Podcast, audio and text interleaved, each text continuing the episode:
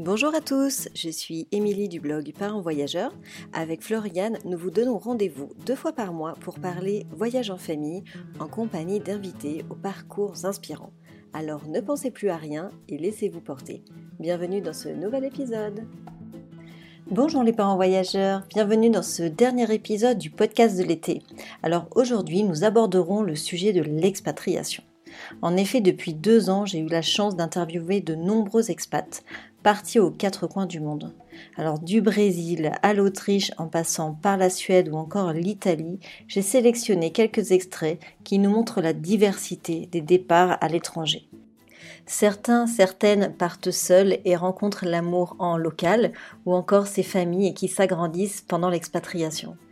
Nous parcourrons les différentes expériences, toutes super intéressantes, et nous en profiterons pour faire un point sur l'éducation à l'étranger, le bilinguisme, autant chez les parents que chez les enfants, mais aussi nous parlerons des différents choix professionnels auxquels on fait face lors d'un départ à l'étranger. Bien sûr, dans les notes de l'épisode, vous pouvez retrouver l'intégralité des interviews de chacune des personnes. Pour ne citer que quelques-unes, voici euh, Alice Chéron d'Ali Difference, Catherine d'Expat Parents, Les Où sont-ils avec Marie-Laure, Pauline qui est en Autriche, Clémence au Brésil, Adeline aux Pays-Bas et enfin Morgane qui est en Suède. J'espère que ce tour d'horizon vous plaira. Alors on commence tout de suite avec les raisons qui ont poussé nos parents voyageurs à quitter notre belle France. On commence avec le témoignage de Pauline qui est en Autriche, Alice en Italie et enfin Morgane en Suède. Je vous souhaite une belle écoute. Euh, ce qui m'a amené en Autriche, c'est un peu le hasard. Après, euh, des études euh, en école de commerce, j'ai commencé mon activité professionnelle sur Paris. Je suis contrôleur de gestion. Et, euh, et c'était pas pour moi. J'avais envie d'Europe, d'ailleurs, d'expatriation. Et il faut savoir, à la base, j'étais déjà bilingue allemand. Et je cherchais, mais je voulais pas partir en pays germanophone. Euh, justement, je voulais, j'ai cherché en Espagne. à chaque fois, ça fonctionnait pas lors des entretiens. Bon, forcément, il me manquait la langue. Et, euh, en fait, euh, le hasard a fait, en postulant pour un poste en Espagne, le directeur m'a reconduit vers un poste en Autriche qui se libérait. D'accord. voilà, l'Espagne a été un tremplin quand même? Et voilà, exactement. Et donc, euh, je dis, bah oui, pourquoi pas. Et je connaissais pas du tout l'Autriche. J'avais jamais mis les pieds, je connaissais pas Vienne.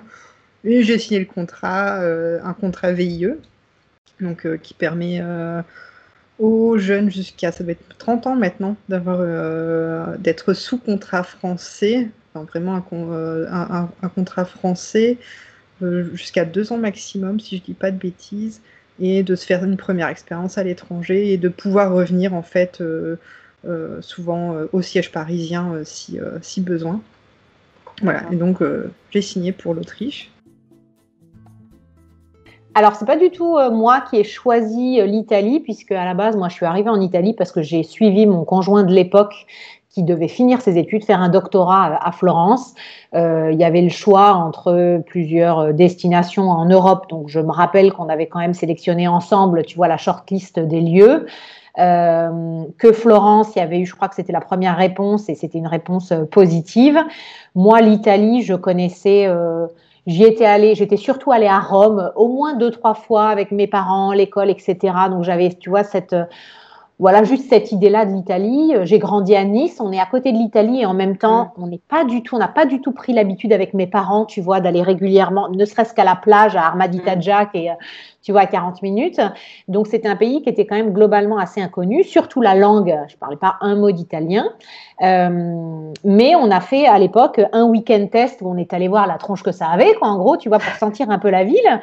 Et euh, j'avais passé pas mal de temps seule pendant ce week-end. Je, je, me rappelle, il y avait des, trucs à faire et à voir par rapport à, l'université. Euh, et en fait, j'ai vraiment eu un énorme coup de cœur déjà ce week-end-là.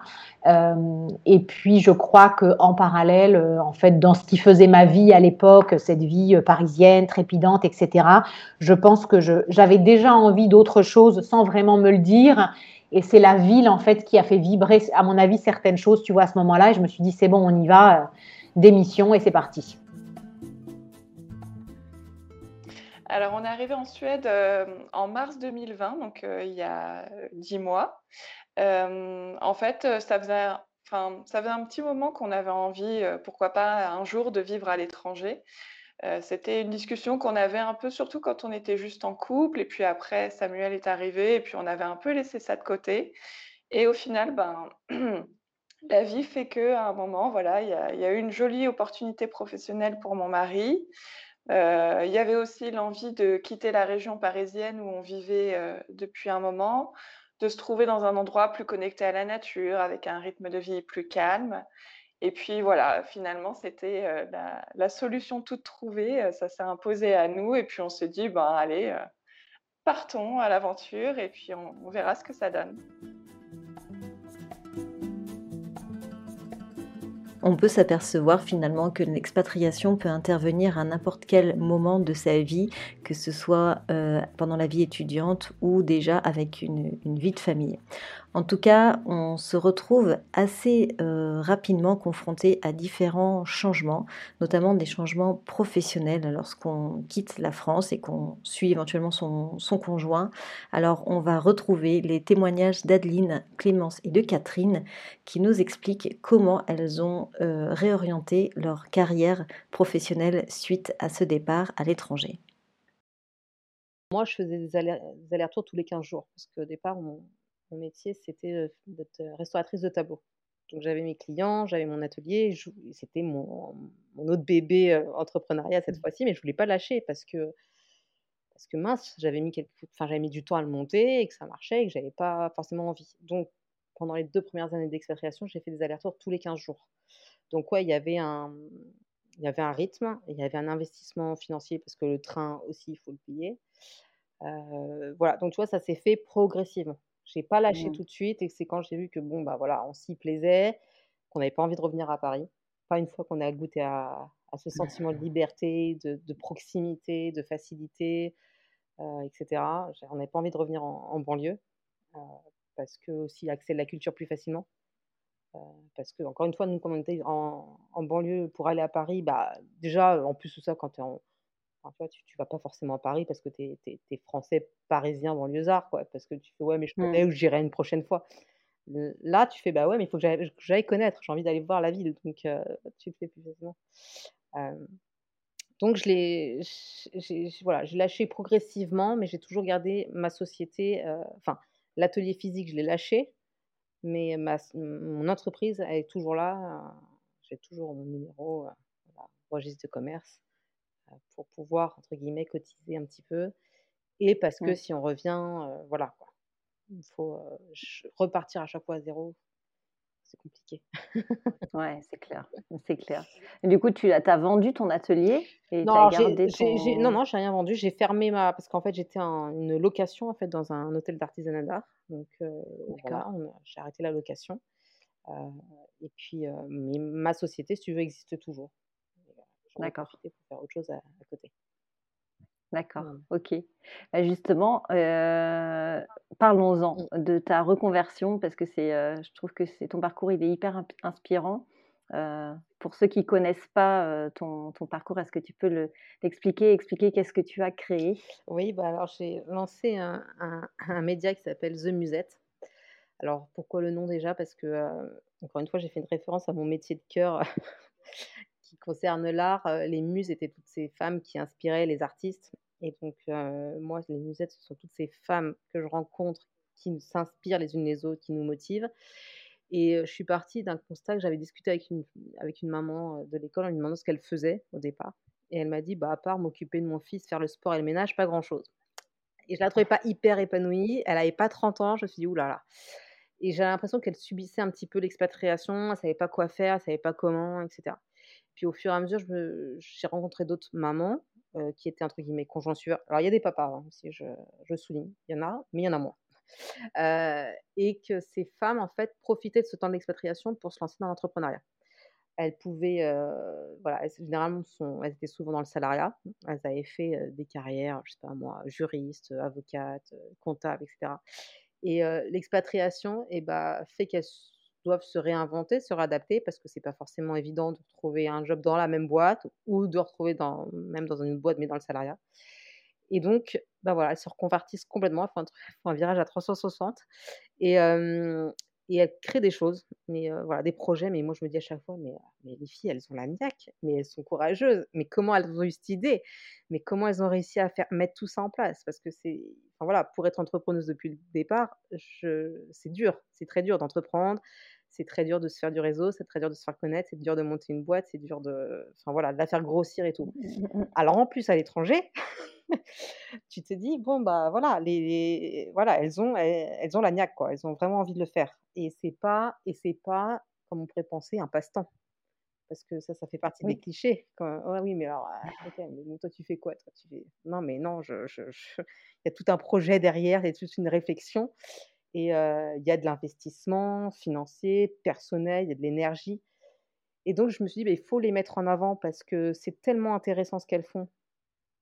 C'est tellement riche, c'est tellement inspirant. voilà, et je m'étais dit, je, pars de cette conversation que j'ai eue avec cette maman, pourtant jeune et qui pourrait avoir peut-être, j'ai l'impression, plus d'énergie pour faire quelque chose. Voilà, bah, autant s'en inspirer autant dire, bon, bah, ok, bah, moi aussi je peux faire ça. Ok, elle a fait, je sais pas, elle a fait dans les bijoux, elle a fait dans la mode, elle a fait une ONG, elle a fait ça. Et bah, je m'en inspire et voilà, quitte à ce que je prenne contact, etc. Et donc je me suis dit, on va les mettre en avant parce que c'est intéressant, parce qu'il faut se soutenir, parce que ça vaut autant, ce projet vaut autant qu'un projet d'une fille qui est à Paris, quoi et c'est pas parce qu'elle n'est pas à Paris ou à Marseille ou une ville connue ou quoi que ce soit que ça, ça, n'est pas impactant. Et, et, je me suis dit, voilà, il faut que ça soit un point d'ancrage. Et c'est ce que c'est devenu, une espèce de point d'ancrage pour, voilà, pour toutes les nanas qui, bah, qui doivent se réinventer à chaque fois. Euh, se dire, ouais, bah alors attends, là, je suis, je suis pas dans la capitale du pays, euh, j'ai pas de réseau, euh, je connais personne, je sais, j'ai monté mon business, mais bon, je sais pas tout. Donc voilà, si avec mon média The Musette, on peut les aider, on peut se soutenir, tant mieux. Ouais, alors ça c'est le, gros sujet, je pense, pour le succès d'une expatriation.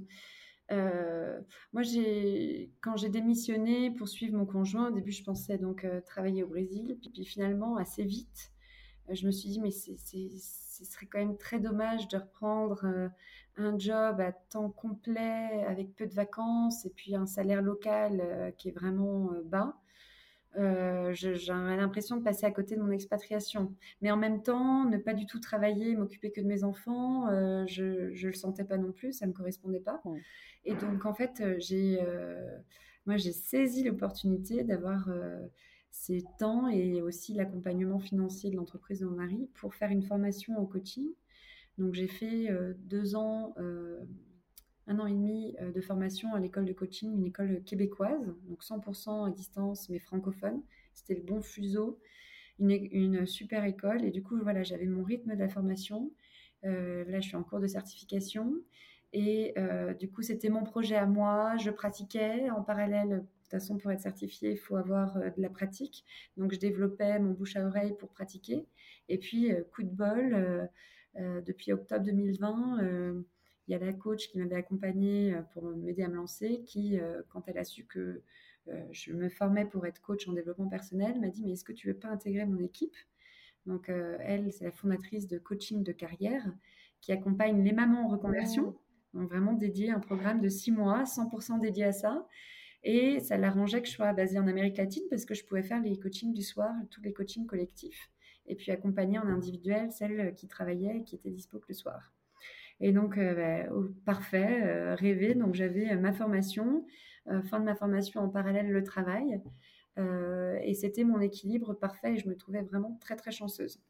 Et il s'avère que quand on a quitté le Brésil, donc là en juin, donc j'ai terminé ma formation, la totalité, et en même temps, cet été, la fondatrice de Coaching Carrière m'a annoncé qu'elle vendait.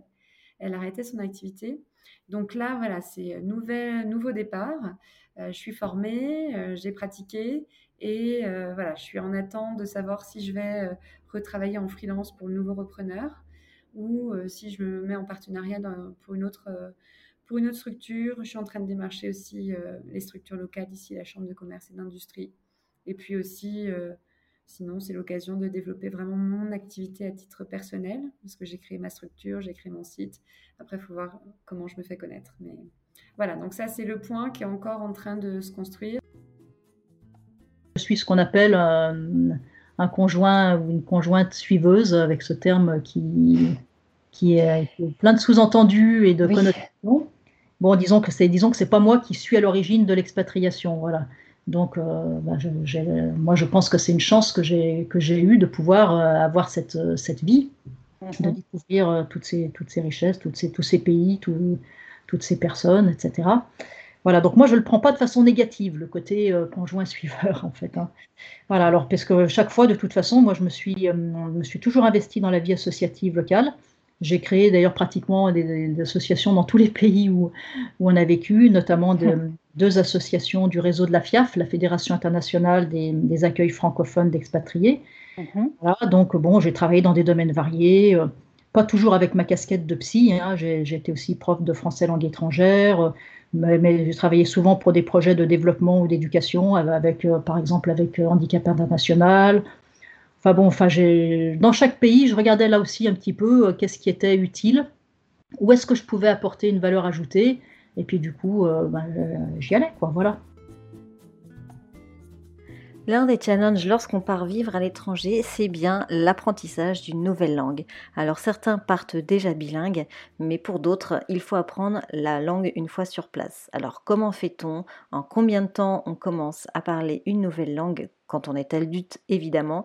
Voici le retour d'expérience de Morgane en Suède, d'Alice en Italie et de Clémence au Brésil. Après, je suis super contente d'apprendre le suédois. Euh, j'ai commencé il y, a, un mois à peu près. Donc voilà, ça m'a offert aussi une petite bouffée d'oxygène de me dire, bon, je passe pas juste mes journées à, chercher du travail. Euh, j'apprends aussi quelque chose en attendant et, ça, c'est stimulant. Mmh.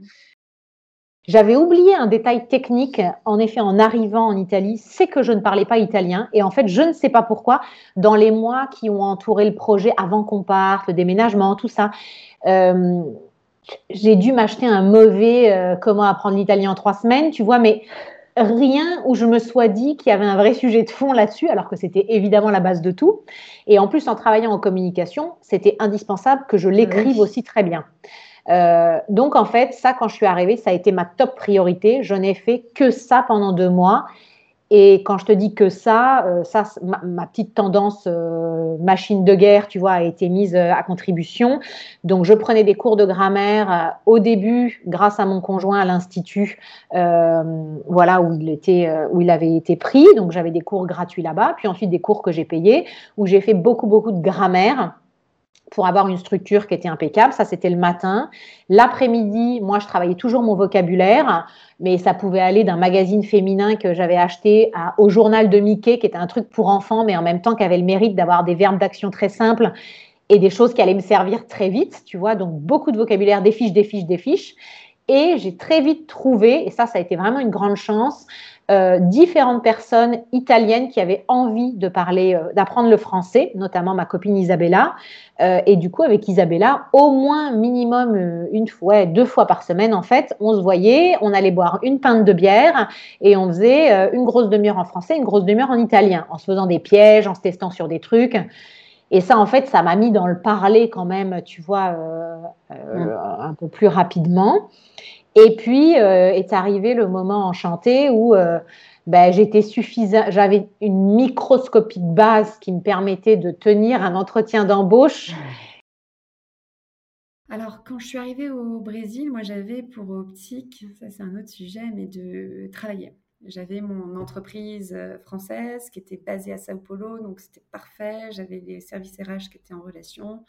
Euh, j'étais, euh, voilà, j'avais qu'à attendre un poste et du coup, il fallait que je parle portugais. Donc, euh, je me suis mise en, en cours assez intensif. Là, l'entreprise, mon mari nous offrait ça. Et je pense qu'en quatre mois, je, me débrouillais bien. Enfin, un niveau peut-être suffisant pour pouvoir décrocher un poste. Et par contre, après, pandémie, etc., j'ai tout arrêté les cours. Donc, je suis un peu restée sur mon niveau presque de, mes, de mon quatrième mois. Donc, c'est pas niveau bilingue, hein, parce que moi, je m'étais dit, oh, bah, deux, trois ans d'expat, on revient, on est bilingue. non, c'est. On, comprend, on, sait communiquer, on peut faire un dîner avec des Brésiliens, mais par contre, euh, le niveau bilingue, il faut vraiment pratiquer au quotidien. Puis quand on a la majorité de nos amis qui sont français, euh, ça suffit pas. Ce que j'ai aimé entendre lors des interviews avec nos invités, c'est lorsqu'il se produit un changement de vie, lorsque la famille s'agrandit en pleine expatriation. C'est toujours des temps forts. Euh, voici le témoignage de Clémence, euh, qui a eu un enfant au Brésil, et Aurélie en Irlande. Final, on a une brésilienne dans la famille qui n'a pas encore ses papiers français, donc elle est vraiment pour l'instant que brésilienne. Et euh, on a eu plus de mal à avoir ses passeports français que brésiliens. Et pourtant, c'est celle qui a vécu le moins longtemps au Brésil parce qu'elle a quitté le Brésil, elle n'avait même pas six mois encore. Euh, mais c'est vrai qu'elle a cette nationalité qu'elle va garder toute sa vie. Et pour, moi, j'ai trouvé euh, l'expérience de la, grossesse déjà, puis de la naissance au Brésil vraiment exceptionnelle. C'est euh, grande princesse, euh, hôtel presque. J'ai des amis là-bas, elles ont carrément eu les manicures et massages. voilà, c'est une autre expérience que la maternité euh, de région parisienne. Alors, elle est française et australienne par ses parents. Ouais. Et elle est irlandaise. Alors, c'est pas comme en France, il me semble, si je dis pas de bêtises, qu'en France, si on est français de naissance, si on y naît, il me semble, je suis pas sûre, mais en Irlande, c'est différent si les parents sont, euh, ne sont pas irlandais, si les deux parents ne sont pas irlandais, elle est, euh, il faut que donc les parents étrangers vivent euh, plus de cinq ans en Irlande au moment de la naissance de l'enfant. Donc nous, c'était notre cas pour pouvoir demander la nationalité, mais il faut la demander. Par contre, on peut la demander à vie, c'est-à-dire que nous, on lui a demandé quand elle était bébé. Mais du fait que les conditions étaient réunies lorsqu'elle est née en Irlande, euh, si on n'avait pas fait la demande de nationalité irlandaise pour elle, elle pourrait la demander dans 40 ans. Ah oui, ok. Parce qu'à la naissance, les conditions étaient réunies. si les choses ne changent pas. Bon, nous, on lui a demandé, en fait, pour euh, une raison particulière. En fait, on ne pensait pas demander de la nationalité irlandaise pour elle parce que pour simplifier la vie, pas compliquer les choses euh, au niveau de son identité. elle n'a pas de famille irlandaise, en fait. Mmh. Voilà. Mais en fait, j'ai une amie irlandaise qui est venue nous voir, euh, elle venait de naître, ma fille, et elle nous demande justement, est-ce que vous avez, vous avez pris la nationalité irlandaise ou est-ce que vous comptez la prendre? Euh, Pas spécialement, parce qu'avec la France, elle a tous les avantages de l'Union européenne, avec euh, l'Australie, elle a le Commonwealth, donc elle a déjà pas mal d'avantages. Oui, ça fait déjà deux passeports, quoi. Ouais, pas mal. Et, cette amie irlandaise me dit, euh, bah, tu sais, euh, si un jour elle veut aller aux États-Unis, euh, le passeport irlandais, c'est le meilleur, quoi.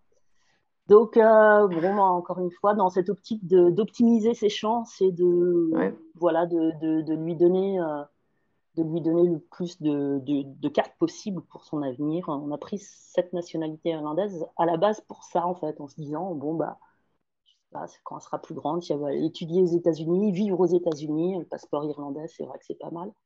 Euh, et puis maintenant, en fait, au-delà de ça, euh, je suis quand même très contente qu'elle ait aussi la nationalité irlandaise, puisqu'elle vit ici. Euh. En continuant le thème de la parentalité, avoir un enfant à l'étranger, c'est aussi s'adapter, découvrir aussi une nouvelle éducation dans son pays d'accueil. Alors, comment ça se passe en Autriche, en Suède ou en Italie Voici le retour de nos expats. On a eu quelques discussions avec mon mari sur ce point-là, parce que pour moi c'était nouveau aussi, hein, l'éducation en Autriche. Euh, je, ne sais pas. enfin, je ne savais pas. Euh, ils sont très. Euh, ils vivent pour leur enfant, en fait. Vraiment, enfin, moi je l'ai ressenti comme ça. C'est. donc, au-delà du congé parental, ensuite, on nous propose un temps partiel euh, personnellement, je vais le prendre. jamais je m'étais imaginé dans ma vie prendre un temps partiel euh, jusqu'ici, et c'est trop une bonne opportunité. Ils essayent de passer le maximum de temps avec leurs enfants, de les accompagner au maximum. Euh, l'école, c'est à la demi-journée. Donc 13-14 heures, les enfants sont, ont fini l'école. donc bah, les après-midi, il faut, bien un système soit de garde ou soit, donc en fait, quasiment, la, quasi, quasiment un des deux dans toutes les familles, un des deux parents a un temps partiel, donc s'occupe de l'enfant. Euh, ils sont très euh, pour la diversité, découvrir le maximum de choses. Euh, les sports, la musique. ils sont très proches de la nature aussi en Autriche. ils sont au maximum dehors. même ici à Vienne, enfin pourtant on est dans une ville, dans une mm. capitale. Ah, les, parcs sont tout le temps pleins, les, les, excursions en forêt, on a une forêt dans la ville quasiment. Il y a toujours du monde. Voilà, et très, très, très à l'écoute des enfants et dans l'accompagnement proximal. Et au niveau congé parental, ça c'est ça c'est le grand plus de l'Autriche par rapport à la France du coup, euh, c'est que ici quand on annonce la grossesse à l'employeur, naturellement il me dit bon tu prends un, deux ou trois ans. ça c'est trop bien. c'est même pas tu reviens quand en fait, c'est bon tu vas prendre combien pour t'occuper de ton bébé. Euh, voilà donc nous on a il y, a plusieurs formules en Autriche, on a pris la formule un an. Et euh, j'ai la chance en fait que l'employeur de mon mari ait bien voulu que euh, qu'il prenne aussi une partie du congé parental. Donc on s'est euh, partagé le congé parental. Donc moi j'ai pris 8 mois et mon mari prend les 6 prochains mois. En fait, prend une formule 14 mois. Voilà, qui est subventionnée par le gouvernement, qui permet de prendre le congé parental.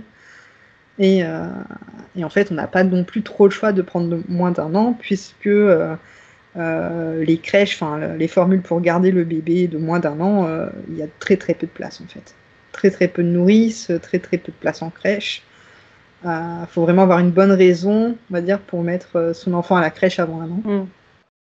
Bah déjà, il y a une différence qui est assez frappante, c'est que ici, la, donc la Suède avait été le premier pays à interdire les, bah, les violences envers les enfants, donc les punitions corporelles, euh, tout ce qu'on appelle la violence éducative ordinaire. Donc euh, on sent vraiment, euh, enfin là où finalement, enfin moi j'ai reçu une éducation assez traditionnelle et là où moi je dois finalement me réinventer pour faire différemment avec mon enfant, bon bah je sens que les parents qui ont des enfants du même âge que Samuel, pour eux finalement tout ça c'est déjà très naturel parce que mmh en tant qu'enfant, ils n'ont pas subi de, de punition ou de fessées ou, quoi que ce soit. Et finalement, ce que, ce que ça. Enfin, finalement, il y a une ambiance très, très naturelle, très simple. Alors, des fois, ça me rend un peu jalouse hein, quand même, quand je vois le, comment ils sont cool avec leurs enfants et comment ça a l'air facile pour eux de, de rester zen. Euh, donc ça, ça se sent quand même. Enfin, tu vois, quand tu vas euh, euh, dans les aires de jeu, je sais pas, c'est vraiment très calme. Il y a un truc qui se dégage qui est, un peu dur à expliquer, mais c'est assez différent de ce qu'on peut ressentir en France. Et après, du point de vue de l'école, par exemple, bah là, à trois ans, Samuel serait rentré à l'école maternelle, ce qui est en France, je trouve, une rupture un peu, un peu difficile quand même. Enfin, ils sont encore petits, et puis voilà, il faut tout de suite qu'ils se mettent dans le, dans le bain. Ici, en fait, il n'y a pas de différence entre la crèche et l'école maternelle. Donc, ce qui fait que Samuel, euh, en ce moment, donc, euh, ça s'appelle la Forge Cola et euh, ça accueille les enfants entre 1 an et 5 ans.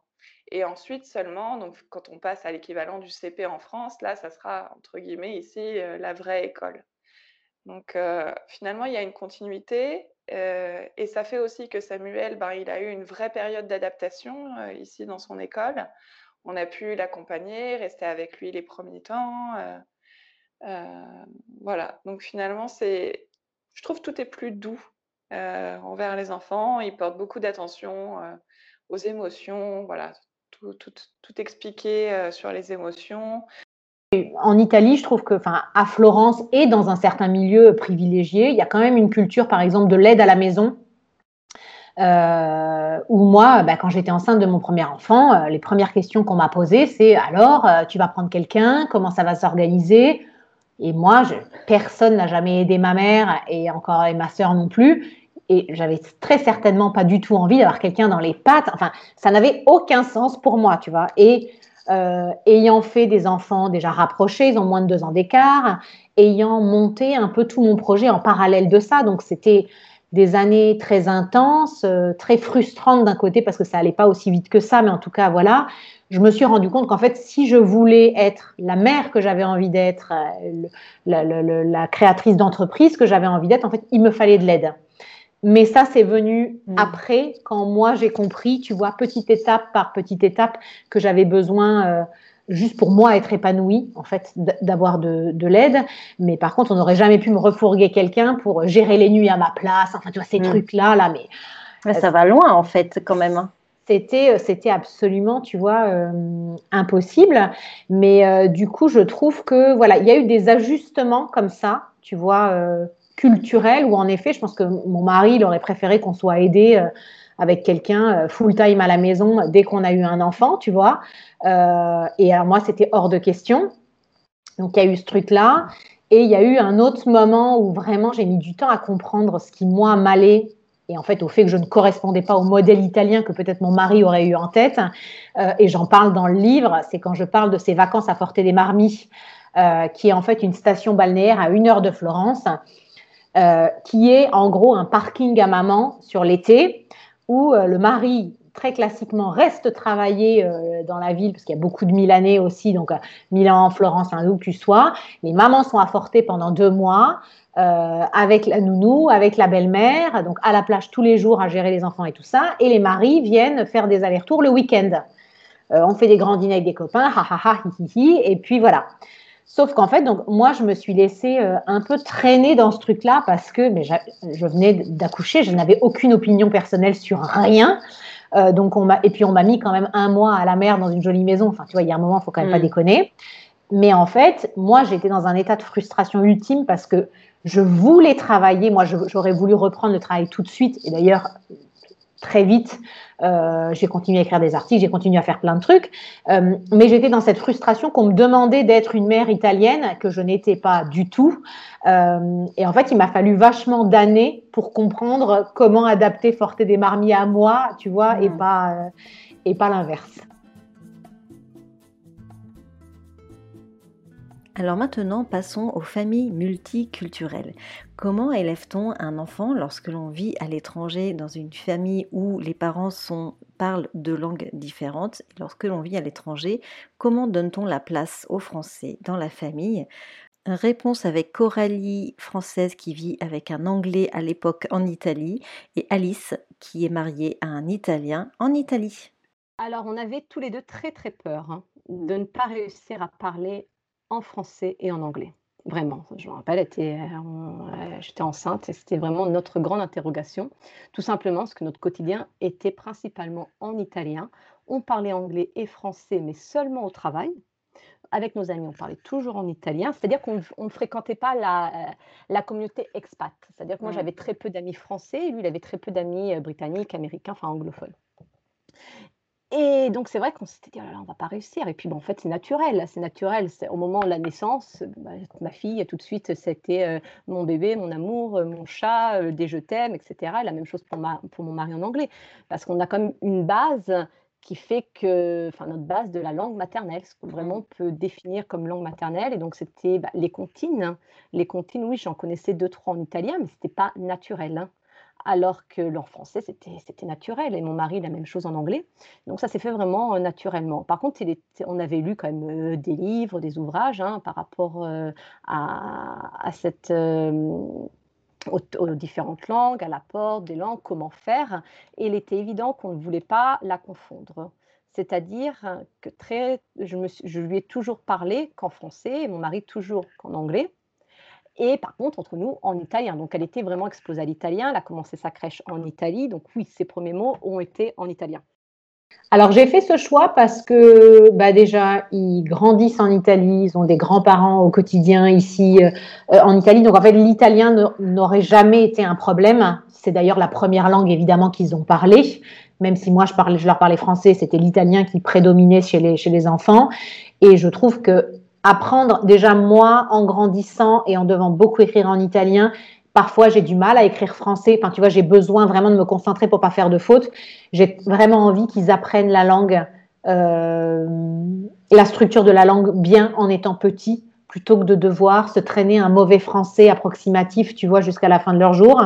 Donc, euh, donc voilà. Et puis l'école, euh, on avait eu plutôt des bons, tu vois, des bons, des bons retours. Euh, le, discours des langues dans cette école-là en particulier à Florence, euh, ils essaient de faire en sorte que français, italien et anglais, tu sortes à peu près au même niveau à 18 ans, parce qu'ils vont jusqu'au bac. Donc, donc voilà, on a fait ce choix-là en sachant qu'ils ont déjà des cours d'italien aussi, qu'il y a des cours de culture italienne en plus, tu vois, pour pas évidemment perdre le lien que tu as avec ton mmh. pays. donc c'était un mix qui nous allait bien à tous les deux.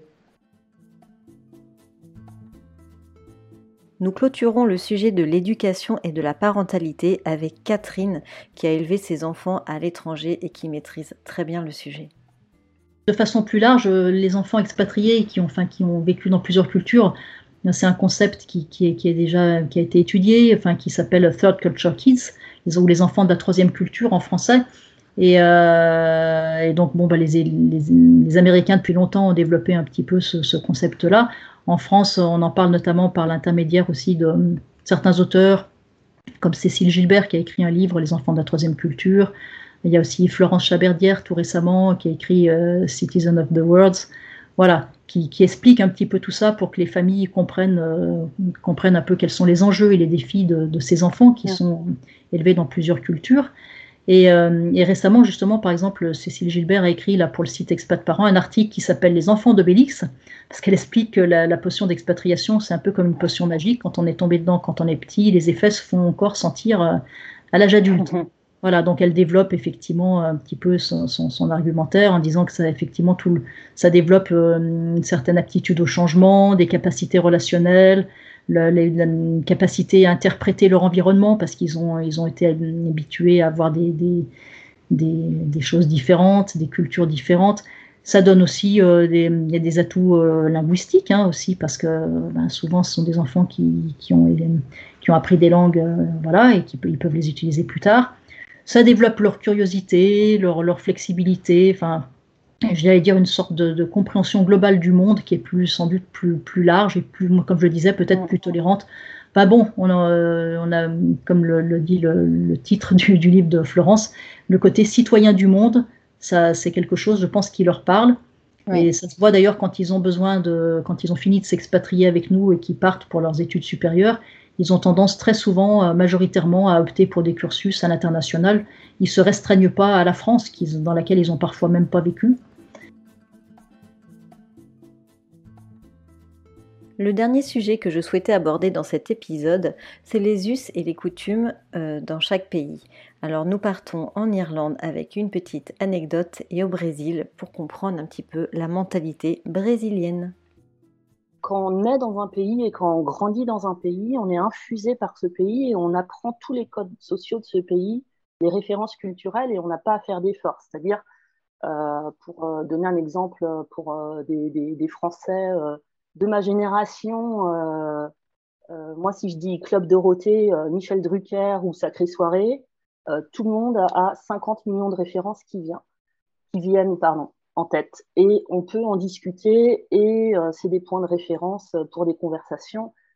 si je, je, je, sais pas, je, des airs politiques sous certains présidents de la République, si je dis, je sais pas, Mitterrand, voilà, tout le monde a plein d'images qui viennent en tête.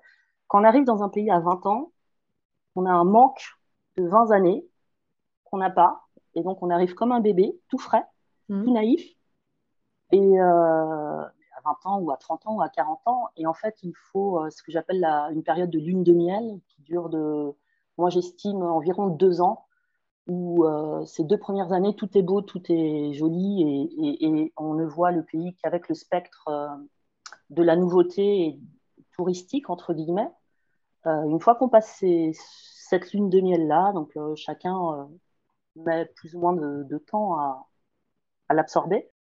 Après, ben, on vit au quotidien dans le pays, on apprend les relations sociales. Alors, clairement, les Irlandais n'interagissent pas de la même manière que les Français. moi, il m'a fallu des années pour comprendre que les Irlandais ne diront jamais non, par exemple. Ils ne disent pas non. Ah ouais Ils disent rien. Donc, tu te retrouves avec des lapins par exemple, on pose des lapins. On te dit, euh, viens là, et puis tu y vas, et puis il n'y a personne. Bon, ça, ça ne m'est pas arrivé une fois, ni deux fois, ni dix fois. Ça m'est arrivé des dizaines de fois. Ok. après, on comprend, voilà, ça, c'est des choses qui sont écrites nulle part dans les livres. C'est, Ça, ça prend pas dans les livres, ça se vit. Euh, la manière dont, euh, je sais pas, moi, je pourrais faire un guide de, entre guillemets, du parfait client de pub. la manière dont on va au pub en Irlande, c'est pas du tout la même manière dont on va au bar ou au pub en France. Euh, et ça, c'est pas écrit dans les livres. Mhm. Euh, moi, je l'ai, je l'ai absorbé en fait par euh, expérience. J'ai compris comment ça marchait. Et par exemple, non, on a été vraiment très bien accueillis. On a été aidés aussi parce que les Brésiliens, ils ont vraiment, ils, sont hyper gentils. C'est quelque chose aussi vraiment qui nous a séduit dès qu'on est arrivé au Brésil. Une ouverture d'esprit, une euh, tout de suite, ils, sont là pour aider, mais sans arrière-pensée, vraiment. Donc, euh, on a été très très bien accueillis de ce point de vue-là, et il n'y a pas eu, euh, il n'y a pas eu ce truc de dire ah ouais, c'est des Français qui arrivent, qu'est-ce qu'ils vont faire Non, pas du tout. On, nous a un peu demandé ce qu'on faisait là, pourquoi on était là, mais à partir du moment où, on vient en ami et, on leur dit qu'on est beaucoup, enfin qu'on est très heureux d'être là et qu'on aime le Brésil, euh, j'ai envie de dire tout va bien. Pour clôturer cet épisode, je voulais mettre un extrait de notre podcast avec Marie-Laure qui vivait au Brésil sur l'apprentissage et la richesse que l'expatriation peut nous apporter à tout niveau. Mais tu vois, de toute façon, euh, quoi qu'il se passe, euh, parce que franchement, euh, c'est pas tous les jours rose. là, on a des difficultés. Bon, voilà, ce serait trop long d'en parler, mais qui sont liées au pays, au code, à l'expatriation, etc. Et, mais quoi qu'il se passe, on se le répète tous les jours avec les enfants, euh, on a de toute façon tout gagné. Je veux dire par là qu'on est en train d'apprendre, mais énormément. C'est fou ce qu'on a pu apprendre depuis qu'on est ici. Et je parle pas que de la langue. Hein, je parle. Oh, c'est fou. Euh, on, se débrouille parce qu'en fait là, on est, on est seul au monde. Quoi. On est en immersion. On est, on est sorti de nos zones de confort. Euh, plus, plus, plus, plus, plus. Et, on apprend énormément. Donc voilà. Donc quoi qu'il se passe, l'expérience c'est belle. Mmh, mmh, mmh. J'espère que cet épisode vous a plu. En tout cas, c'était le dernier épisode de notre hors-série spéciale été. S'il vous a plu, n'hésitez pas à lui laisser un commentaire ou à le partager à votre entourage pour nous aider à le faire connaître. Je vous souhaite euh, une très très belle rentrée à tous. Je vous donne rendez-vous mercredi dans 15 jours pour une nouvelle saison du podcast des parents voyageurs. À mercredi. Bye.